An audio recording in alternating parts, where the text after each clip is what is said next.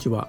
NPO メディアアクセスサポートセンターの、えー、川野と申します。えー、っとですねいつもですねこのポッドキャストはあの特営の方がですね担当しているんですが、えー、っと急遽ですねあの今日は、えー、私、川野の方が、えー、お送りしたいと思います。あのー、私ですね えー、っと川崎の方に住んでましてあの今日は非常にですねいい天気外がですねあの晴れて、えー、非常にいい天気ですね。あのまあ、コロナになってですね、あの自宅の食卓、まあ、自分の部屋というのはないものであの食卓にですね、まあ、大体そうですねお客さんが来た時に全員で6人ぐらい座れるような、まあ、若干ね大きな食卓大きくないかなあの食卓なんですけどもあのそこに、えー、パソコン2台並べてですねタブレットは2台、えー、ディスプレイ1台と、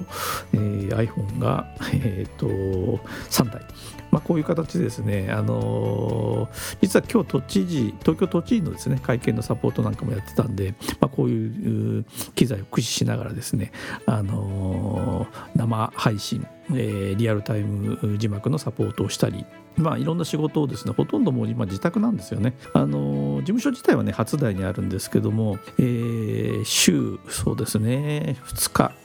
行くぐらいかな。あの本当にもうなかなかね外に出る機会が少なくなってきました、まあ、コロナっていうのはもちろんねあるんですけども、まあ、コロナが、えー、収束したとしてもですね多分仕事のスタイルってそんなに変わんないような気はしますね。あの打ち合わせとかねあとまあちょっと書類印鑑をしたりとかどうしてもあるので、まあ、そういうので外出するぐらいで実際の仕事はねほとんどもうやっぱりあの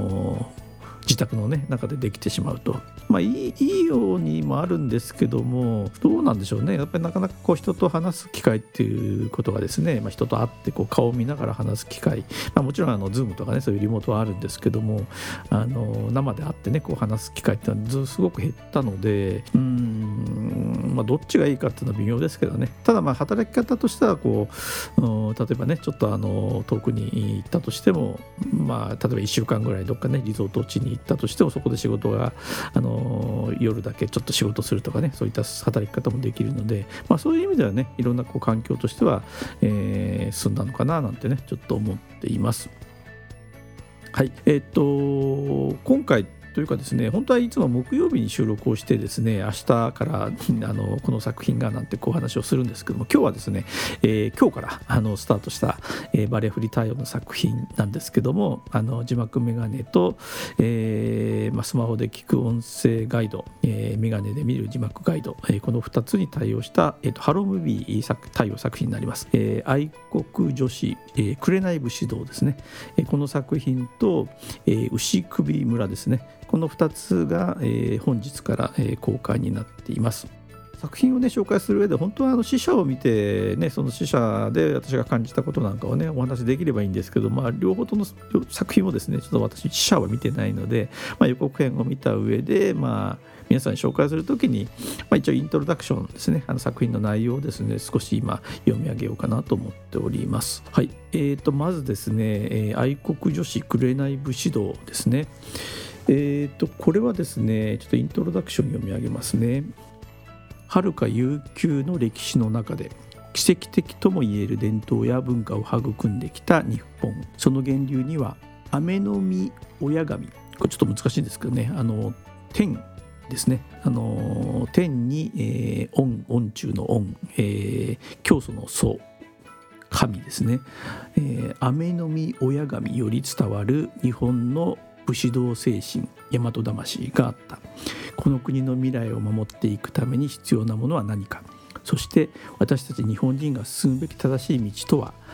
どこまでも正義を貫きながら愛する祖国を守り抜くために立ち上がった勇者たちが日本に新たな希望と勇気をもたらすと。この作品はですねこの物語の主人公の女剣士大和静香を演じるのが、えー、千願よし子。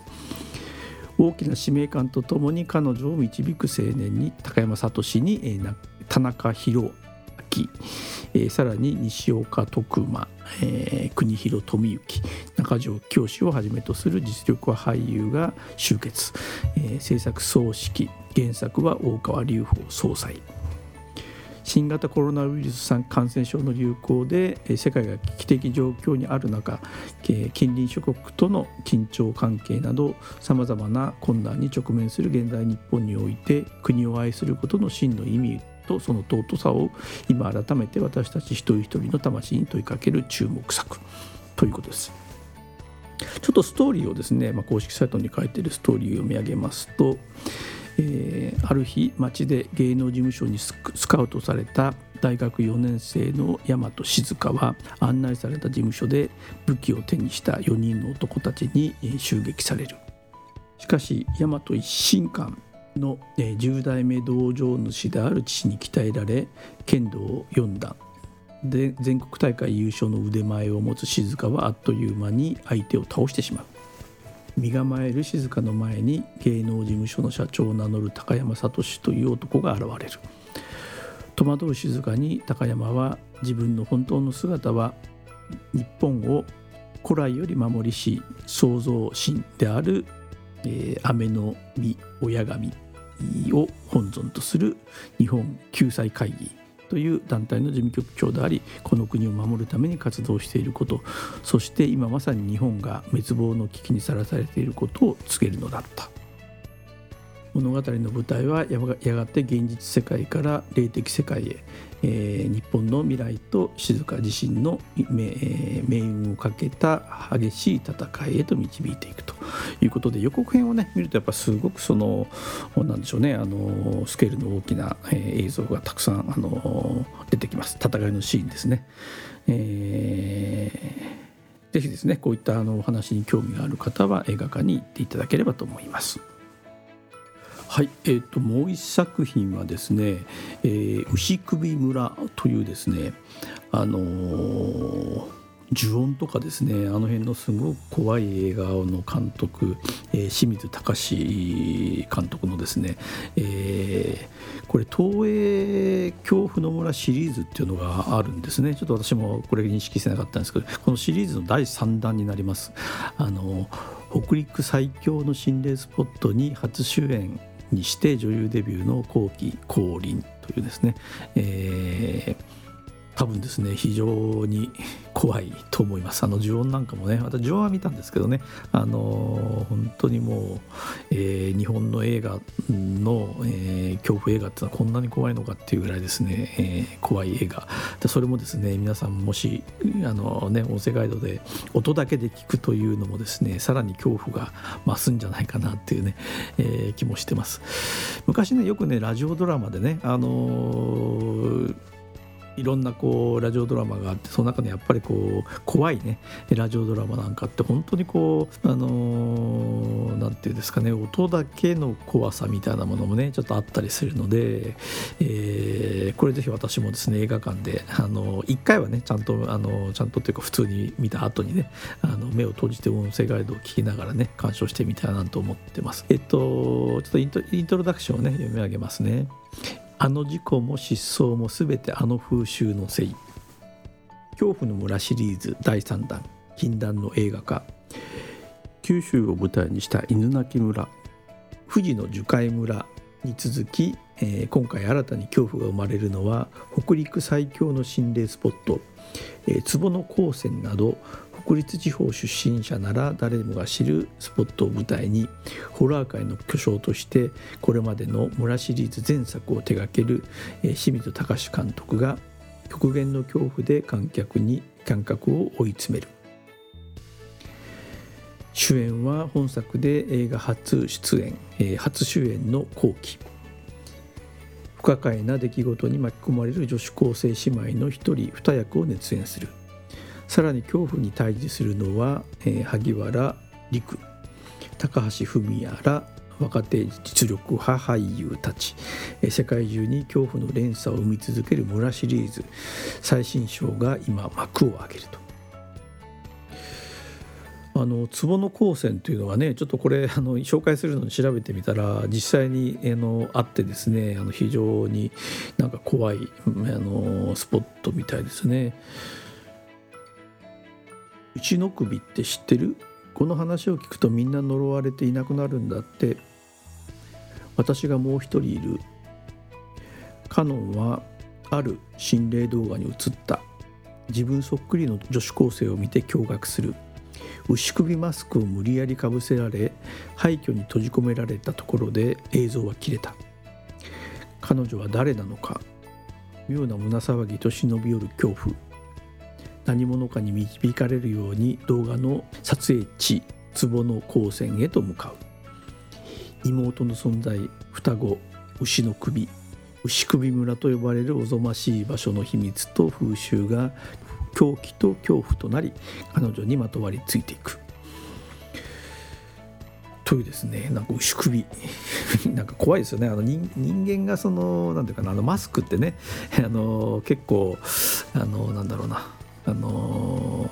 よくパーティーなんかでねあの昔、えーと、馬のねマスクなんていうのがちょっと流行った時期があってあの人がそのそういう動物のマスク、まあ、牛のマスクなんかもそうですけどねあのかぶってるのパッとこうかぶって前に人の前にね自分の前に出てくるとすごい怖かったりしますよねだからそのなんでしょうねちょっと音声ガイドでその辺をどういうふうなねあの解説をするのかっていうのもねあのテクニックの一つだとは思いますけどね。ぜひ、えーまあ、こういう作品ってね大体夏にやったりするんですけどねちょっとこの時期にやるのは何かずれたんですがねちょっとその事情ちょっとわからないですけども、まあ、あのぜひですねあの映画館に行って、えー、ちょっとねこういう怖い映画で刺激を受けるのもいいのかなと思います。はい、えー、と以上 2, 2作品ですね、あのー、両方とも、えー、ハロームービーで対応しております。それではですね、あのー、まあ、マスクからのお知らせというかですねあのこのポッドキャスト、えー、っといろんなね情報を集めて皆さんに紹介するようなコーナー、えー、なんかもねこれから作ろうと思ってます。もしですねあのバリアフリーの何かね近所でこうバリアフリー上映あるよとかですねそういった情報がありましたらあの告知をね我々の方からも、えー、しますのであのマスク MASC で検索すると我々のホームページに行きますのでそこの問い合わせからねあのお気軽に、えー、いろんな情報を送っていただければ、えー、また紹介をしたいと思います。はいあの今日はですねあのちょっと特営の代わりに私、えー、川野の方が、え、お送りしました。ちょっとなんかねボソボソ言ってるんで聞きづらかったかもしれないですけどね。あの来週からまた得意が戻ると思いますので、え、よろしくお願いします。ではまた来週。